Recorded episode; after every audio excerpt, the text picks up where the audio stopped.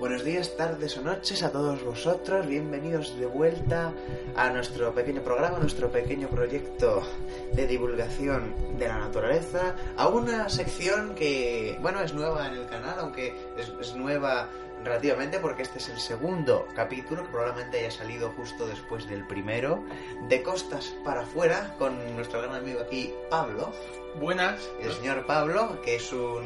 que por cierto se me olvidó mencionarlo en el primer capítulo, lo digo aquí. Eh, Pablo no está estudiando nada relacionado ahora mismo con ni los mares, ni los océanos, ni la biología, pero eso para mí no es ningún impedimento.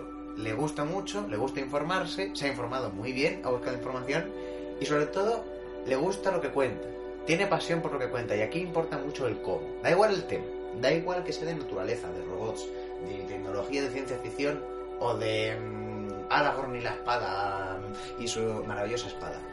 Lo importante es contarlo con ganas. Yo creo que tú tienes... Te gusta mucho, tienes mucha pasión por contar lo que... Lo Claro, que... a todos nos gusta hablar sobre lo que nos gusta. Maravilloso. ¿Os ha fastidiado, no? Nos ha fastidiado. Sí, pero muchos no se atreven. Porque dicen que como no son expertos, sí, expertos. Nadie le hace caso a un experto. Siempre le haces caso a tu amigo, el que sabes que se ha pegado una currada maravillosa aprendiendo sobre esto. Bueno, y ahora ya vamos a ajustar. Estoy ajustando el audio en vivo porque no sé por qué nos está pasando que es el micrófono se desajusta. Eh, no entiendo muy bien por qué, pero bueno, ahora parece que funciona mejor que antes. Perdona si el principio es todo un poquito bajo, nos vamos a quedar aquí. ¿Y dónde nos vamos? Porque claro, terminamos en el mar Caribe. Sí, acabamos en el Caribe, pero sabes que yo me he cansado ya de mares cálidos, Atlántico, un poco visto. Bueno, si te ha casado mares cálidos, este tiene de todo. Este es una variedad de norte a sur. Bueno, y de me este estás entendiendo. Sí. Yo quiero agua, dame agua. agua en cantidades. eh, Pero dame mucha agua, en plan de que me pierdan el agua. literalmente, además. Literalmente. De, de- de no tener tierra a la vista en cuántos kilómetros a la redonda. Para que nos sacaremos, nos vamos al Pacífico. Sí, nos vamos Y- al océano más grande del planeta. Y además, ya que estamos hoy, vamos a estar un poco despotas. No queremos ver a nadie. Gracias, pero no. Hoy de reclusión al Océano Nos Pacífico. vamos a metitar al punto más alejado de cualquier tierra firme. El punto Nemo. Que según el punto Nemo, que en, en latín Nemo significa nadie, pues como dice el nombre, es el lugar más alejado. O sea, si eh, en el podcast pasado estábamos hablando del lugar habitado más alejado, hoy traigo el lugar más alejado de to- cualquier costa. Pues el punto Nemo. Lo que está más cerca del punto Nemo, y a una distancia de 2.689 kilómetros, es la isla de Pascua. Prácticamente la Antártida y la isla de Pascua están a la misma distancia del punto de Nemo. De hecho, como dato curioso, la, la gente que tienes más cerca de ti, si estás en el punto de Nemo, son los astronautas de la Estación Espacial Internacional que orbitan a 460 kilómetros eh, por encima. Si, si esa, perdón, 416 kilómetros sobre la superficie. O sea, esa es la gente que tienes más cerca. Eh, Y está orbitando. Flipa. Así que bueno, si tenéis un día malo y no queréis hablar con nadie y queréis poneros música buena y estar a solas, pues ya sabéis el mejor sitio para ello. punto- pero descargar la música porque ahí señal va a haber poca. Hablando del espacio, ¿sabes para qué se utiliza el punto Nemo? ¿Para qué? Cementerio espacial. Se... La basura espacial se tira al punto de Nemo, porque es el lugar más alejado de cualquier población. Los peces que viven en el punto Nemo tienen que estar hasta las narices de los humanos. Bueno, tienen ahí un arrecife de arrecife de buenísimo, ¿no? Para, para corretear por ahí, para nadar por ahí. Pueden estar, pueden estar nadando entre trozos de Saturno 5. Eh, puede ser. No sé si alguien lo recordará, pero hace un, hace un tiempo, no sé, a lo mejor años, no me acuerdo, pero había una estación espacial china que la tuvieron, que se estaba cayendo y la tiraron al punto Nemo. Y pues la tiraron cerca. Todo lo que puedes hacer con una cosa que está cayendo a pedazos, Sí. pues la tiraron al estilo. Así que se utiliza como basurero espacial. Pues muy interesante, oye. Eso sí, como, como alguno pase por ahí de casualidad, pero también, sé, supongo que no será muy común pasar por ahí, pero... No, que de hecho no hay- pasan rotas comerciales, de hecho. No es, no, no es normal. Está hecho a propósito para ese tipo de cosas. Pero si no hay nada. Voy a poner luego un enlace, pero es, es maravilloso. O sea, tenemos ahora una foto del- del- del punto Nemo justo delante de nosotros. Es gracioso porque uno de los radios termina en Pascua y el otro termina en la Antártida. O sea, O sea, para que nos hagamos idea, eh, el punto Nemo según estamos viendo las fotos, si vamos 90 grados para abajo, ¿no? Eh, acabamos en la, a la Antártida. Y si vamos como a 60 grados hacia la derecha, la isla de Pascua. Interesante. Que de hecho, haciendo una correlación de tamaño, hablamos de un tamaño muy intenso. Porque Eh. yo juraría que este punto es entra, o sea, dentro del radio del punto Nemo hasta el punto de tierra firme más cercano a él, eh, dentro de todo el diámetro de él entra la Antártida. Eh, pues posiblemente. De hecho, el radio, ¿vale? Para que nos hagamos una idea, eh, es como si coges desde la costa oeste de los Estados Unidos y te vas y te haces el 60, o sea, entre el 60 y el 60, casi dos tercios de Estados Unidos y como si no te encontrases a nadie. ¿Sabes? O sea, imagínate patearte o navegar o yo que sé, ir por Estados Unidos, hacerte dos tercios de Estados Unidos no haberte encontrado a nadie y solo agua, agua, agua, agua y agua. Estamos hablando de, que es que es extenso, es enorme. Es como un, es como un pequeño continente. Bueno, lo que sí que se, lo que sí que afirmo desde aquí que es más grande es que es más grande que Brasil y Argentina, que perdón, que Chile y Argentina juntos. Pero un cacho más grande que Chile y Argentina juntos. Va a ser interesante de es inter- interesante ir, aunque bueno, tampoco sería muy interesante desde el punto de vista Como dato curioso, para, poder- para medir bien las cosas sobre un mapa, porque los mapas no son, no son 100% fieles a lo que es el tamaño de la- Tierra. Mm. Porque como es una esfera, la superficie Sí, de la esfera es eh, su curva.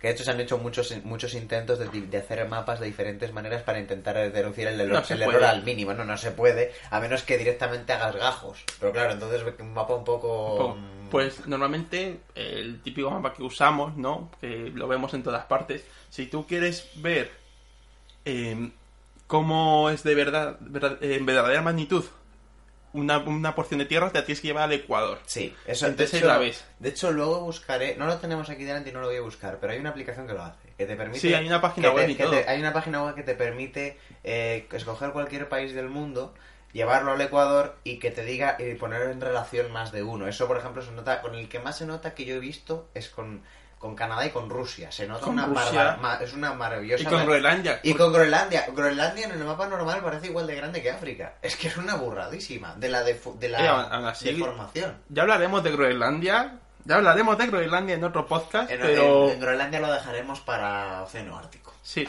pero sigue siendo... un- Aunque esté deformada, sigue siendo muy grande. Sí. Bueno, pues nos vamos del punto de Nemo, que nos hemos cansado ya de estar a Nos solas. vamos del punto de Nemo y vamos a hablar por sobre el siguiente punto, que es realmente un punto que a mí siempre me ha interesado mucho. El Océano Pacífico es el océano más grande del planeta.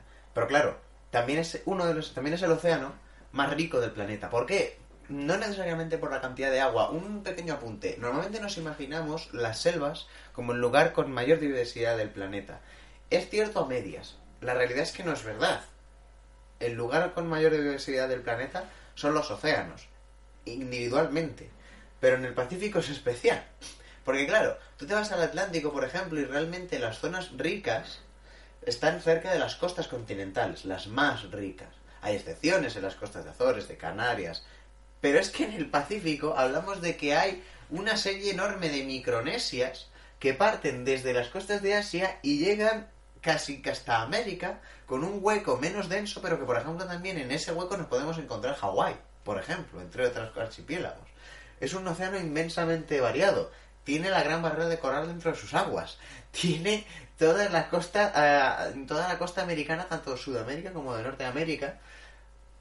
Es muy vasto, no sé cómo decirlo. Es un hiperocéano. Que sí, que si fuese yo un pez, estaría muy bien ir pasando por cada estación esta de servicio llamada Micronesia. No te daría. Sí, bueno, de hecho, así es como se, se piensa que muchas. o sea, cuando se estipula, so- cuando se piensa sobre cómo pudieron llegar los humanos a América, claro, siempre hay cierto cierta discusión, porque muchos dicen que a través del estrecho de Bering, en época de glaciación. Es cierto que durante la glaciación el el- no solo el hielo subió, sino que el nivel del mar bajó. Y claro, se juntas eso, esos dos factores, el estrecho de Bering, que es el trocito de mar que separa Rusia de Alaska, es perfectamente factible que estuvieran unidos. Ah, espera, antes te voy a, imp- te voy a interrumpir un momento. Eh, entre Rusia y Alaska pasa la línea divisoria esta de tiempo, Sí, ¿vale? Y pasa entre dos islas ahí, entre, sí, que además... entre ambas penínsulas. Y, se, y una isla se llama la isla de ayer y la otra es la isla de mañana. ¿Qué te parece? Maravilloso, porque la, dif- la diferencia horaria es Es total. 24 horas y, está- Claro, y está- 24 horas en un y sal- están, al- y están al lado. Y están a, a- a pocos, a pocos kilómetros. No. Sí me sé las islas, no me sé cua- cuánta diferencia hay. Pero sí, además creo que las dos eran americanas o una era rusa y uno... Una es americana y otra rusa. Y de hecho Una se quiso americana. hacer un puente entre ellas para conectar eh, América y Rusia. Pero era muy caro, no merecía la Y pena. aparte en esas zonas con todas las temporales y las glaciaciones... Y tampoco es que sé muy bien esta Y- gente. y pero tampoco- bueno. Sí, eso, eso por supuesto. El caso es que cuando se estipula sobre cómo se cruzó, claro, siempre está el, el problema del Gran Pacífico. Cuando se estipula sobre cómo se pudo eh, llegar, o sea, cómo la raza humana pudo pasar de Asia, que sí que hay un camino directo hasta América, siempre se habla sobre el estrecho de Bering. Algunos científicos en- y, algunos no científicos, como un servidor, tienen algunas dudas con eso, pero no porque no se pudiera, porque se puede. Pero claro, hablamos de la edad del hielo y hablamos de la zona más norte del planeta. Quiero decir, no debería ser, o sea, que pasen algunas poblaciones reducidas, lo entiendo, pero que pase población como para que en pocos miles de años se poblara el continente entero, es un poco más difícil. Porque hablamos, repito, de la edad del hielo, de 60 bajo cero, o peor, con los con las eh, tecnologías del momento. Y en un territorio desconocido, ojo. Porque dices los inuit, ya bueno, pero los inuit llevan generaciones viviendo en el mismo sitio. Saben cómo adaptarse al- a esa zona. Los que llegaron allí no. Las primeros me refiero. Entonces, es cierto que, durante, que a través del estrecho de Bering se cruzó América. Pero tenía que haber otro, otra zona. Y es esa, la que tú has dicho de ir de estación en estación a través de las micronesias. Se hizo así. Hay muchos restos de antiguas embarcaciones eh, triba- tribales que no estaban diseñadas para cruzar el Pacífico entero, pero sí podían hacer lo que acabas de decir. Y de generación en generación, De uno gen- va cruzando, otro va cruzando Pero, y listo. y perfecto, pero es que se podía perfectamente porque los barcos aguantaban de mil maravillas el, el viaje de isla en isla. Y como eran árboles que estaban hechos de palmeras y maderas, si había un problema se volvía a arreglar y se seguía. No era, no es tan difícil teniendo, si comparas con meterte en, oche- en 60 bajo cero. Es mucho más calmaditos por el Pacífico eh, de la zona del Ecuador. Es mejor, que bueno, el Pacífico no se llama así por nada. Salvo en las zonas del norte es un mar bastante tranquilito. Con sus tornados de por medio, claro, porque muchísimo, porque muchísimo. Yo siempre he pensado que el Pacífico, el nombre Pacífico estaba puesto mala hostia. ¿Sabes? ¿Por qué? O sea, porque pa- yo me imagino el Pacífico y tampoco es que me, eh, no me lo imagino Pacífico. O sea, Bueno, eso, eso tiene una explicación. A ver, el primer europeo que descubrió este océano, que vio este océano, fue, por supuesto, eh, español. Eh, eh, lo que tiene llegar a Centroamérica antes que nadie. Eh, Vasco Núñez de Balboa. Es un. Fue, fue muy, muy importante, pero bueno, eso lo dejamos para la clase de historia, para otro podcast. Buscamos un podcast de historia. El caso es que lo, lo hizo porque, claro, descubrió el Pacífico y s- ¿de en qué zona del Pacífico salió? En la ecuatorial. Claro, en la ecuatorial todos los mares son maravillosos, planos como espejos y todo es muy bonito. Luego subes a la zona ártica y ya la cosa cambia un poco, no sé cómo te digo. bueno, a todo esto, te- ahora mismo tenemos enfrente una, una imagen de rutas de varias especies animales eh, que hacen por el Pacífico. Y entre ellas tenemos eh, peces, eh, pinípedos. O sea, hay, hay una imagen de una foca, pero yo prefiero decir pinípedos. Pigmípedos. Que ya, ya, ya hablaremos sobre focas. La verdad es que la- el mapa es bastante lioso, ¿por qué negarlo? También lo pasaremos, ya sabéis. Eh, pero bueno, más o menos se puede, en los mapas de abajo que son más específicos, se ven las rutas de algunos de algunas especies muy diferentes. Aunque no estoy seguro de cuál juraría, que hablamos de atunes, de focas, tiburones, albatros, Gaviotas, posiblemente. Gaviotas posiblemente. Es que pone- para- es la silueta de una ave marina. Tortugas y ballenas. Voy a buscar el color específico, tú sigue entreteniéndoles un rato. Pues mira, pues hablemos un poco de tiburones, si os parece. Ya tal, mal. Joder. Blackfooted, es que soy rápido. Eh, albatros de pies negros, básicamente. Ese es el que. Bueno, y luego pingüinos y luego efectivamente ballenas. Ah, pingüino, es una tortuga. Ah. Bueno, tiburones. Es Es gran... son tortugas, no son tortugas, son tortugas. Me verdes. pingüinos. ¿Eh? Los pingüinos viven en, los- en el Ártico Sí, pero también. y en el Antártico y solamente No, no, no. En el Ártico no hay pingüinos, solo viven en el Antártico. Hoy me he colado, me he colado, me he colado. No hay pingüinos Me en el co- Ártico. Oye, Alejandro, que me he colado. No. Y yo, yo es que soy amante de los pingüinos desde pequeño y me cuelo con esto. Solo Gracias la- por corregirme, no, no. En el Antártico y llegan como mucho a las costas de Sudáfrica, bueno, y un poco... Y Sudamérica. y Magallanes, cosas así, las Sí, bueno, especies de pero- Magallanes, claro, Humboldt, pero Maga- que podríamos hablar de ellas. Luego hacemos un ratito de pingüinos del pan. No, porque además es un tema interesante. El, muchos, mucho, mucha gente cuando piensa en un pingüino piensa pues básicamente en el pingüino emperador. O el es- real. O el real y estar metidos en, la, en lo más profundo de la Antártida y estar ahí hechos una A bola. los Happy Feet. A los Happy Feet. Sí, Happy Feet, tal cual. Pues no, señores, no. Los pingüinos es cierto que, esos- que esas especies existen, pero hay pingüinos subtropicales. Sí. Y es maravilloso. Que llegan hasta la zona media de Sudamérica. Te hablo de una zona alta. O sea, te habla- hablamos de una... Porque claro, o sea, llegamos hasta Hablamos las de islas... por aquí, más o menos. Sí, sí, O sea, pero- Chile y esas cosas. Sí, pero el estrecho de Magallanes, llegamos Sí, el pingüino de hasta- Magallanes, el pingüino de Humboldt, ya, o sea, Lleva- llegamos hasta la isla de Pascua, que también tiene pingüinos. Eso no lo sabía. Sí, hay pingüinos en Pascua. Entonces, mmm, subimos bastante. Bueno, y el caso es que vamos a hablar un poco de las migraciones, porque realmente en el Pacífico es donde las migraciones cobran un sentido mayor por el tamaño. Hablamos de que, por ejemplo, los atunes tenemos en el mapa que hacen un, un viaje desde las costas, desde la costa oeste de Estados Unidos hasta lo que yo entiendo que es Japón y vuelta Sí. básicamente. Lo mismo con las focas, lo mismo con las focas. Ah, no, mucho mejor. El león marino el- que has coreano. No, con el elefante marino del norte. Elefante marino. ¿Sí? Los Vale, elefantes marinos del norte. Bueno, para aclararnos, eh, el reino animal de los pinípedos, ¿vale? Esa foca, leones marinos, se divide en tres, en tres ramas. Lo que son los leones marinos, los marinos que son los, son los otáridos. Los puedes reconocer porque tienen orejitas y tienen las aletas y, pueden, y van andando por la, por la tierra. Luego tenemos a los odovínidos, morsas, que los nombres, o sea, las morsas es una cosa aparte, y yo ya la foca verdadera, los fócidos. Lo que a mí me gusta llamar perro de agua. Porque es como un Perro perro, de agua. pero de agua, ¿sabes? Bien, maravilloso. Me gusta llamar perro de agua porque es como un perro. Pero, Pero de agua, un sidogo.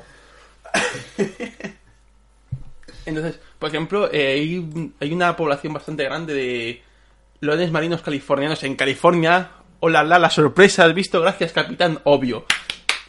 Pues antes he querido hablar un poco de los tiburones y lo voy a juntar con los leones marinos. Y es que los tiburones se alimentan de leones marinos. Van a, a esa, a esa bahía que hay de California, ¿no? De que... muchos pigmípedos en general. Sí, ¿no? pero bueno, pero ahí el- los tiburones que se mueven ahí por California, ¿vale? Se meten en esa, en ese, en esa bahía que hace como el saliente este de California. Sí. No sé, no sé cómo Es- se llama. ah, eh, la- el saliente que sale de California Sí, es que- tierra. ¿qué Eso es, la, eso es la península de Tijuana. Pues de ahí, pues, los, los leones marinos californianos viven en esa zona. Entonces los tiburones van a alimentarse de los leones marinos y luego, pues van a comer y luego salen, pero al medio del Pacífico, prácticamente. Tranquilamente. Tranquilamente. No, no sé muy bien a qué equivale eso. ¿A Hawái quizás? No, por aquí, por esta zona que te he señalado en el mapa, una cosa así, se mueven por esta zona. Hablamos de, para que nos entendamos, hablamos de más o menos el centro del Pacífico, pero a la altura de Centroamérica, a la altura de Ecuador. Sí, más o menos. Pues se mueven a distancias así y luego vuelven. La verdad es que es impresionante. Pero bastante impresionante. Y bueno, los tiburones, los tiburones, yo siempre con las migraciones de los tiburones ha sido una cosa que me ha apasionado siempre. Mira que soy más de tierra que de mar, eso lo digo públicamente, no pasa nada. También me gusta aprender cosas. Eh, Yo soy más de mar. ¿Eh? Yo soy más de mar. Por eso nos hemos juntado, porque ya cada uno. Entonces, ahora mismo estoy un poco en desventaja. Pero bueno, le, me- le le he dedicado a los animales más tiempo que tú. Eso es cierto. Entonces, más o menos nos equiva. Nos, Nos compensamos. Nos compensamos. Y siempre me han interesado mucho las migraciones de los tiburones, porque muchas todavía no se saben a dónde van.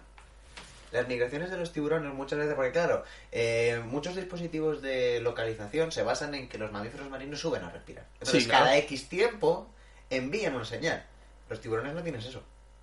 Están siempre bajo el agua y algunos se han detectado a profundidades estúpidas. Profundidades que de hecho gracias a, los, a esos sensores se sabe que los tiburones son capaces, bueno, tiburones o peces, son capaces de aguantar semejante presión. Porque Pero de qué- ¿Sabes más o menos de qué profundidades hablamos?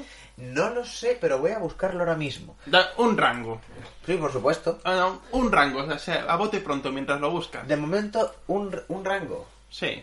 A ver, eh, es que no te sé decir exactamente porque no me gusta inventarme datos, pero sí que te sé decir que llega a la zona de no luminosidad. Es decir, hablamos de una profundidad a la que la luz empieza, empieza a 100, no lleg- 200 metros estamos hablando. ¿no? Hablamos de por debajo de los 200 metros. Eso es raro con el tiburón por un sencillo motivo, por el tema de la comida. Los tiburones son peces grandes. Incluso los pequeños son depredadores activos. Entonces necesitan comida y los animales más grandes del océano no están como, nos- como siempre nos imaginamos en la profundidad de los océanos, no, no, están arriba. Por un sencillo motivo, porque arriba hay más comida, hay luz, con lo cual hay plancton vegetal. Y al haber plancton vegetal hay plancton animal y del plancton animal Miremos la ballena, o sea, el bicho más grande que hay sobre la faz de la Tierra se alimenta de, los, de, de uno de los bichos más pequeños. No, del- de, uno, sí, básicamente. Sí. Que de hecho, bueno, el plancton eh, es eh, la base de toda la cadena del océano. El, el, el- el plancton vegetal. No hay plantas como las conocemos en la Tierra, porque tan, sería una estupidez. Sí. Una planta tan grande sería mm, inútil. Lo que tiene son muchísimas plantas microscópicas que hacen la fotosíntesis. Una fotosíntesis que ya mencionamos en el anterior capítulo es el principal modo de obtención de oxígeno del planeta, por encima del Amazonas. Y de ahí se genera todo. De hecho, fíjate, ahora que llego, en el Pacífico precisamente, obtenemos el único ecosistema del planeta el cual existe vida que no se basa en el sol. ¿Y eso? La materia orgánica no se obtiene del sol porque no hay sol. Hablamos de Ah, profundidades de- abisales. De las bacterias estas que se alimentan de Correcto. en las profundidades de... ay, ¿De qué era? De las chimeneas térmicas. De las chimeneas térmicas. Correcto, ¿Qué, efectivamente. qué es lo que, qué es lo que soltaban? Creo que azufre, creo. Puede, puede ser azufre. Echan, eh, expulsan diferentes gases y expulsan calor, que es lo importante. Sí, el calor. Entonces, con los minerales y el calor, las bacterias hacen quimiosíntesis. Todos nos sonará la fotosíntesis, ¿vale? Pues foto significa luz. Hacen la síntesis de materia orgánica a través de la energía de la luz. Pues esto es lo mismo, pero en vez de con foto, con quimio, o sea, con productos químicos y con calor. Entonces, eso genera materia orgánica. Y de la materia orgánica de las células ya empezamos a construir una comunidad que no es muy grande. Bueno, pero no hay sol. De hecho, es uno de los, de los ecosistemas más estudiados ahora mismo por, agen- por agencias espaciales, porque literalmente podrías tener vida en un lugar en el que no hay acceso al sol. Se está estudiando sobre que en una de las lunas de, De Júpiter. de Júpiter, en Europa, está totalmente cubierta por una capa de hielo, pero el hecho de que tenga hielo, el hielo es un aislante. Aunque suene raro, el hielo puede aislar el calor debajo. Y si hay suficiente calor y hay una actividad geológica suficiente en Europa, podríamos encontrarnos con vida extraterrestre aquí al lado, simplemente porque este ejemplo en la Tierra es válido. No es necesaria la luz para la vida. Curioso, es el único ejemplo, pero es verdad. Y estoy buscando profundidad Ah, ya se me había ido el hilo. de buceo de los tiburones. Como comprenderéis, variará mucho. No es lo mismo un tiburón oceánico del Atlántico que un tiburón limón que no sale nunca de los manglares. Sí, hay un tiburón que se llama tiburón limón. Ya, ya lo sé. Eh, Espero no que sepa digo. igual. Pero bueno, eh, como dato curioso, mientras buscas tú esto, hace poco vi un vídeo, no sé, eh, un tiburón no es, de, no es de los, no es de los animales que te imaginas que sea como que lo puedas eh, tratar como una mascota. Pues veí un vídeo sobre un buceador que está con un tiburón chiquitico. Posiblemente a lo mejor fuese un tiburón limón. No, más pequeño que eso, mucho más pequeño No, que ya, eso. está. Le, le le he enseñado una foto de un Tiburón tigre. buceador- De un buceador manejando, bueno, manejando no, tocando un tiburón tigre, que es el tiburón más peligroso del mundo en potencia, más que el blanco, porque es mucho más agresivo que el blanco. Bueno, pues este buceador estaba, estaba acariciando al tiburón y el tiburón se acercaba y a pedirle y se daba la vuelta, no sé qué, bastante adorable. Y luego, pues el buceador se iba y el tiburón volvía para que le siguiese haciendo caricias, así que bastante gracioso. Me gustó. Sí, bueno, eso. Y mira que te lo dice alguien que uno de sus mm, futuros. Bueno, que uno de los trabajos que siempre pues quiso en la niñez, y bueno, si ahora me surge la oportunidad, no le diría que no, para qué mentir, sería trabajar con cocodrilos de cerca. Y hablamos de que es un trabajo que, bueno, pues te pueden comer vivo, no sé cómo Sí. decirte. Con los tiburones pasa lo mismo. Es un animal salvaje. Pero es más, es que es un pez. por mucho que tú le pidas, y eso que el tiburón es el pez más inteligente del mundo de media, eh, no da más que para no matarte. Pero no es cuestión de jugársela tanto. Lo digo porque hay mucha gente que, por ejemplo, o sea, yo, yo estoy bien con que la gente buceando tiburones, se lo digo en serio, porque es una manera muy buena de quitarse el estigma de que el tiburón va a atacarte en cuanto te vea, eso es falso. Tú bajas con un tiburón y si tú no molestas al tiburón y no estás haciendo nada, no va a ir, a menos que le pongas cebo, que es lo que siempre hacen en estas excursiones. Pero luego están los que mm, bucean sin jaula con tiburones blancos. Y entonces entramos en el límite entre el si lo haces tú, me parece perfecto, pero no le digas a alguien más que está bien hacerlo. Que yo me pueda meter con un tiburón, con un cocodrilo en un foso no significa que yo vaya a coger a Pablo y meterlo en un foso conmigo, no. Me juego la vida yo, nadie más. Es que lo digo porque este tipo de turismo de aventura extrema se pone más y al final lo que hace es fastidiar la versión de los tiburones, porque tiburón blanco mata a joven y nadie explica No. que ha sido por esto. Bueno, una cosa que, que- que quería contar sobre los tiburones es que primero, como he dicho antes, pues se alimentan de focas, o sea, de pinípedos, ¿no? Focas, leones marinos. Entonces, eh, a veces si estás nadando en la superficie te pueden confundir con uno de estos animales y te pueden atacar. Raro sería. Raro, sería. Raro sería. Pero, y otra cosa que quería comentar es que, ¿sabes? Eh, la cosa esta que dice que uno- un tiburón puede oler una gota de sangre Sí. a kilómetros de distancia. Mito. Mito. Mito, sí. Hace poco vi un vídeo de en YouTube de Mark Robert, recomiendo su canal. Es un ingeniero que hace cosas de ingeniero. Maravillosa ¿Vale? de explicación. De hecho, participó en el Rover de Marte. Es uno de los ingenieros que participó en ese proyecto y tiene un canal de YouTube bastante interesante. Pues se va en un barco de expedición y hace, una- hace unos aparatos que vierten varios líquidos. Uno vierte agua, otro orina, otro sangre de vaca y el otro no me acuerdo. Creo que eran tres. El agua era de control. O sea, tienes que tener un control. Sí. Pues echaron, no sé si echaron a diferentes ritmos el- la gota, eh, los- estos líquidos y hicieron un- uno con un ritmo muy lento. Y había tiburones en la zona, pero al lado, a lo mejor a 20 metros había tiburones. Pues al ritmo lento, eso que era constante, no venían, porque se diluía. Y eso ya desmiente el mito de, De la gota de de la sangre. gota de sangre. Y veo que tenías a lo mejor 20 tiburones al lado. Pero luego, en lo que era un chorro más constante, ¿no? Ahí ya sí que venían. Ahí sí venían. O sea que sí, sí lo huelen, pero Pero necesitan... No, necesitan bastante. necesi- bueno, necesitan que llegue. El problema Claro. es que, claro, si tú sueltas sangre en el océano Pacífico, pues como comprenderás, se diluye en todo. Y para aclarar, el agua y la orina eran, estaban como controles para ver que se acercaba la sangre no por curiosidad, porque se podía haber acercado a la orina o al agua por os- curiosidad. El agua para que, de control, la orina para, pues para tener otra cosa con comparar, otro líquido y la sangre para demostrar esto. Pues eso, o sea, que no os preocupéis si os hacéis una herida en el mar, que no os va a venir tres tiburones blancos al momento, o cinco tigres, o sea, tiburones tigres, a comeros al instante, sino que, a no ser que tengas una hemorragia, Una hemorragia para la que cuando ya lleguen los tiburones tú no te preocupes que te has muerto de ella. eh, no os va a pasar nada. Así que bueno, He encontrado lo que yo estaba hablando de los tiburones, efectivamente. Tiburones de aguas profundas que viven a más de 300 metros. Eso ya es zona Sí, eh, efectivamente existen. eh, lo único que te dicen es que tienen un hígado con mucho aceite para ajustarse a estas profundidades. Bueno, es una forma de adaptarse a la, a la presión, sobre todo. El problema de bucear... eh, siempre dicen la famosa frase, es una frase que es muy cierta y a mí me gusta mucho. Sabemos más del cosmos que del océano.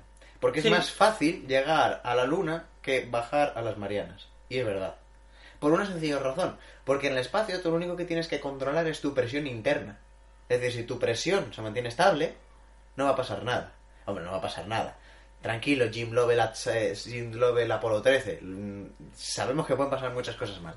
Pero en el océano directamente hay una barrera física.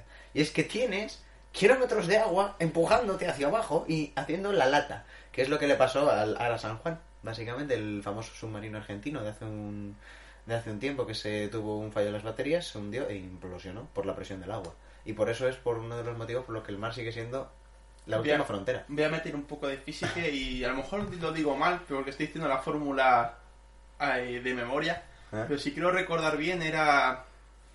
La presión en el agua era igual a. La densidad del agua por la altura a la que estás, bueno, a la profundidad a la que estás, por eh, la aceleración de la gravedad, 9,8 metros por segundo cuadrado. Así que si quieres saber a qué profundidad tienes, eh, ¿A qué a pres- qué presión estás, solamente calculo. Lo vas a- el resultado en pascales, por cierto, no en atmósferas. No era el resultado en Pascal, luego lo pasáis. Ahora la regla de tres es muy famosa, buscarla en Google, tampoco va a tardar. Bueno, lo hace directamente. directamente. Y bueno, ya se nos está quedando un poco largo el podcast, pero yo creo que po- que podemos terminarlo ahora. Eh, podemos terminarlo, ya que estamos en las Marianas, dejas que yo comente una cosita y luego nos pasamos a, a la estrella del Vale. Pacífico. No, es que, es que estábamos en las Marianas y hablando de los tiburones de profundidades profundas, que a ver, 300 metros es mucho para un tiburón, teniendo en cuenta su tipo de dieta y tal. Eh, pero no es nada en comparación con la profundidad total del océano. Sí, nada. Es, pero es nada, pero nada, o sea, te hablo de nada, de nada. Sin embargo, eh, las profundidades siempre nos atraen, igual que nos atrae el misterio y nos atraen lo que no sabes. Y eso siempre nos pone en una situación un poco, ¿cómo decirlo? De... Una situación de misterio, de mito. De la misma situación que podían tener los marineros del siglo XIII cuando se hacían a la mar y no sabían qué había. Y como no sabían qué había, se lo inventaban. Y al final muchas de esas invenciones llegan aquí y se lo creen. ¿A qué voy con todo esto? Durante los últimos años se ha surgido una teoría que la verdad es que es muy bonita como mito, pero yo creo que hay que desmentirla un poco porque ya hay gente que se está tomando en serio hasta el punto de decir que, que hay vídeos de megalodones en el fondo de las fosas marianas. A ver, explico por encima qué es un megalodón. El megalodón es un tiburón prehistórico, prehistórico... A ver, hubo homínidos a la vez que megalodones. No te hablo de un tiburón, no hablo, perdón. Estamos hablando de un margen de hace dos millones de años. Sí, sí, menos. Hablamos de un margen de hace menos tiempo. Y de hecho, voy a buscar específicamente cuándo se extinguió. Porque sé la época, pero voy a, expli- voy a buscar cuándo se extinguió el carcarodón megalodón, que es el nombre eh, científico. Vivió hace dos millones y medio de años. Ahí se extinguió. No es nada. Nice. Nice. Lo ha acertado de coña. Bueno, le ha fallado medio millón de años, pero eso no es nada.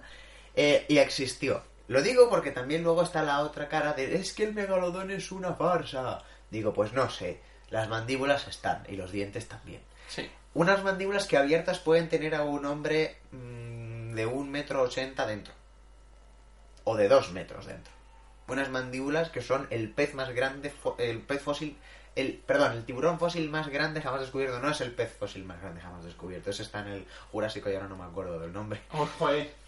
Muy mal, ¿eh? Muy mal, estoy Pero muy mal. estado curioso.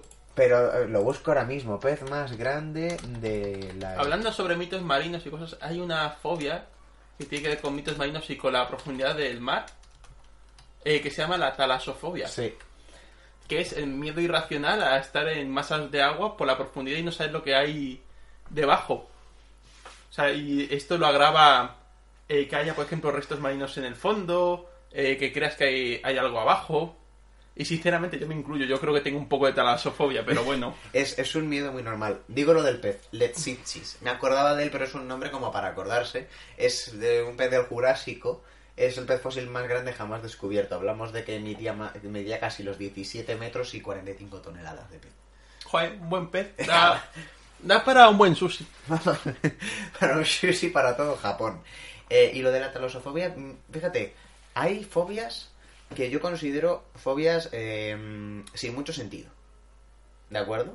Ojo, todos las tenemos. Fobias raras o fobias... Y la definición de fobia es un, mie- un miedo irracional, así No, que pero puede yo- no tener sentido. No, ya, pero tú, por ejemplo, puedes tener fobia a las serpientes y hay un motivo evolutivo para ello. Puedes tener fobia a las arañas y hay otro. Puedes tener fobia a las alturas y hay otro. Pero mm, tienes fobia a un color. Existe esas fobias. Esas fobias dices, "Mm, ¿de dónde salió esto? ¿Sabes?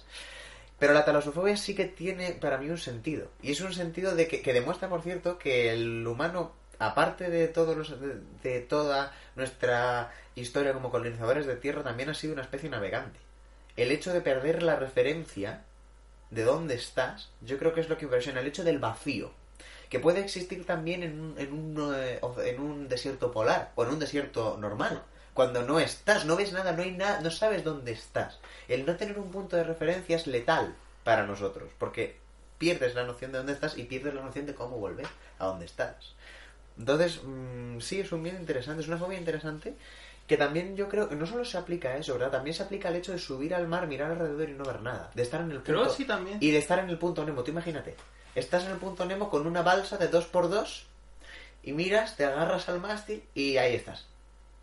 Yo me asustaría, me lo. Ay, pero te asustas porque es que ¿qué haces? No puedes hacer nada. Estás todos tus instintos de de supervivencia dicen ¡Coño! ¿Qué hago aquí? Básicamente. Bueno, pues ¿te parece si cambiamos de las Marianas y sus fosas más profundas de todo el mundo? Sí, me parece. a- vamos al medio del Pacífico y te hablo sobre la montaña más alta del mundo, que no es el Everest. Sí, solo digo lo del, lo del megalodón y te lo termino. Vale. ¿Por qué no puede haber megalodones? Por una sencilla razón. Porque el megalodón hablamos de un pez que tiene una mandíbula de diente de sierra de 2 metros de, de grande desde punta a punta. O sea, hablamos de un, de un señor pez muy, muy, muy poderoso. Hasta el punto de que, por los restos fósiles, haciendo una media del tiempo, lo único que podría haber comido un tiburón de ese tamaño eran ballenas. Entonces, me suena muy raro que en el territorio más eh, escaso de vida del planeta, que es las fosas abisales, que haber vida hayla, pero nada, en comparación con las zonas de luz, haya un tiburón que básicamente comía ballenas. Y además, dirá, mucha gente dirá, pero es que pueden haber sobrevivido. Es imposible que hayan sobrevivido. Por un motivo científico. ¿Por qué se extinguieron? Vamos a entender por qué se extinguió el carcarodón megalodón. Porque realmente es básicamente un tiburón blanco grande. No hace falta imaginarse nada. Imaginaos un tiburón blanco de 15 metros. Ya está. Imaginaos un, aut- un autobús con dientes y ya está. Imaginaos un autobús con dientes. O sea, no, no es mucho más. No hace falta llegar a más. Pues imaginaos esto durante la glaciación. Antes de la glaciación todo era jauja. Vivíamos en un clima tropical. Había serpientes de más de 7 metros. Tranquilo. Bueno, no, ahora hay más serpientes de más de 7 metros. Hablamos de serpientes gigantescas. La titanoboa. Una serpiente capaz de comerse eh, cocodrilos gigantes. Hablamos de este tipo de tiburones, pero llega, la, edad pero llega la del hielo. El nivel del mar baja, el nivel de la tierra sube. Se crean los polos, tal y como los conocemos ahora. Los polos, o sea, me refiero, el permafrost crece, el hielo aumenta. Y el clima cambia. Todos los mares en los que el megalodón cazaba, de repente se vuelven fríos o templados. Y solo le queda una pequeña mar, un pequeño margen de tierra, en el, eh, de mar, perdón, en el que puede estar. Pero ese margen ya no tiene ballenas. Porque las ballenas sí que pueden aguantar las aguas frías. Básicamente murió por inanición. Entonces es imposible que un animal tan grande siga viviendo con tan poca comida. Porque tendríamos restos de ballenas muertas todos los días en el mar. Y no hay. No pasa. Se tendría que haber ya muchos, muchas zonas. Es un tiburón de superficie, es lo que voy. Era un tiburón que necesitaba estar cerca de la zona de las ballenas de superficie. Y las ballenas tienen que estar en superficie porque respiran. No hay mucho margen. Solo quería aclararlo. Y ahora sí, nos vamos ¡A Hawái! a Hawái. No Y a- tengo música. Bueno, ahora pondré música de Hawái. Pues hablando de la montaña más alta del mundo.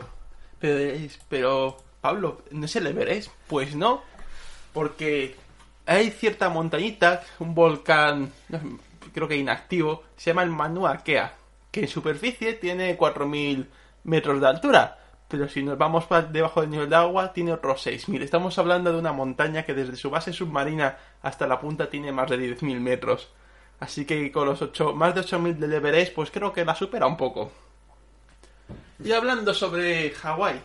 En Hawái hay un animalito bastante curioso. En peligro de extinción. En peligro, sí, además del, del grado en peligro, clavado. En peligro. Que es la foca monje hawaiana. Las focas monjes viven en más mares, pero... Lo de- Pero ellos en Mediterráneo. Sí. Pero bueno, vamos a hablar hoy de la hawaiana. ¿Qué nos tienes que decir sobre tu especialidad en vida? No, Pablo, lo que enfocas, digo experto. Bueno, pues la foca hawaiana es un animal en peligro, ¿vale? Es un animal muy tímido, muy tímido, muy tímido. Y está en peligro porque se, se cazaba, se cazaba. ¿Por qué? Porque si tienes a una foca tumba en la playa, es muy tentador ir a por ella. Y esto se hace en masa porque es muy fácil y luego las acabas se tienen en peligro. Entonces este animal es muy tímido. Ahora, y es muy reactivo a juntarse con humanos. Eh, a los que son... Hay más especies de pinnípedos en, en, en el archipiélago hawaiano. Y por ejemplo, como leones marinos sí que son más, amis- son más amistosos con los seres humanos. De hecho, eh, los ejemplares jóvenes y adolescentes sí que, como son más jugotenes, pues sí quieren jugar con los buzos y esas cosas. Pero bueno, creo que poco más tengo que hablar de las focas porque pff, podría estar hablando bastante roto, pero creo que sería pesado. Bueno, Es un animal muy noble, eh, hay que protegerlo. Y si alguna vez tenéis en la vida de poder jugar un rato buceando con una de ellas, disfrutarlo, sinceramente. Y yo hasta aquí. Sí, yo creo que hasta aquí hemos hecho un base interesante por el Pacífico. Sí. Y ya, pues bueno, el siguiente no sabemos a dónde iremos. Supongo que si seguimos el camino al Índico. Pero bueno, todo será cuestión de llegar. Mejor nos perdemos. Sí, por supuesto. Así que nada, eh, repito mis disculpas ya dadas sobre mi voz. Está un poco más baja de lo normal, pero eso no es culpa del micrófono ni del hardware, eso es culpa mía. Estoy un poco resfriado. Dame margen hasta eh, la próxima vez. Así que nada, muchas gracias por haber estado con nosotros. Nos veremos más, más veces, espero.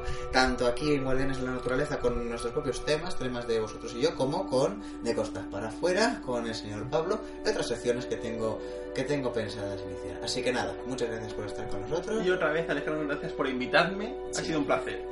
El placer ha sido mío y hasta la próxima.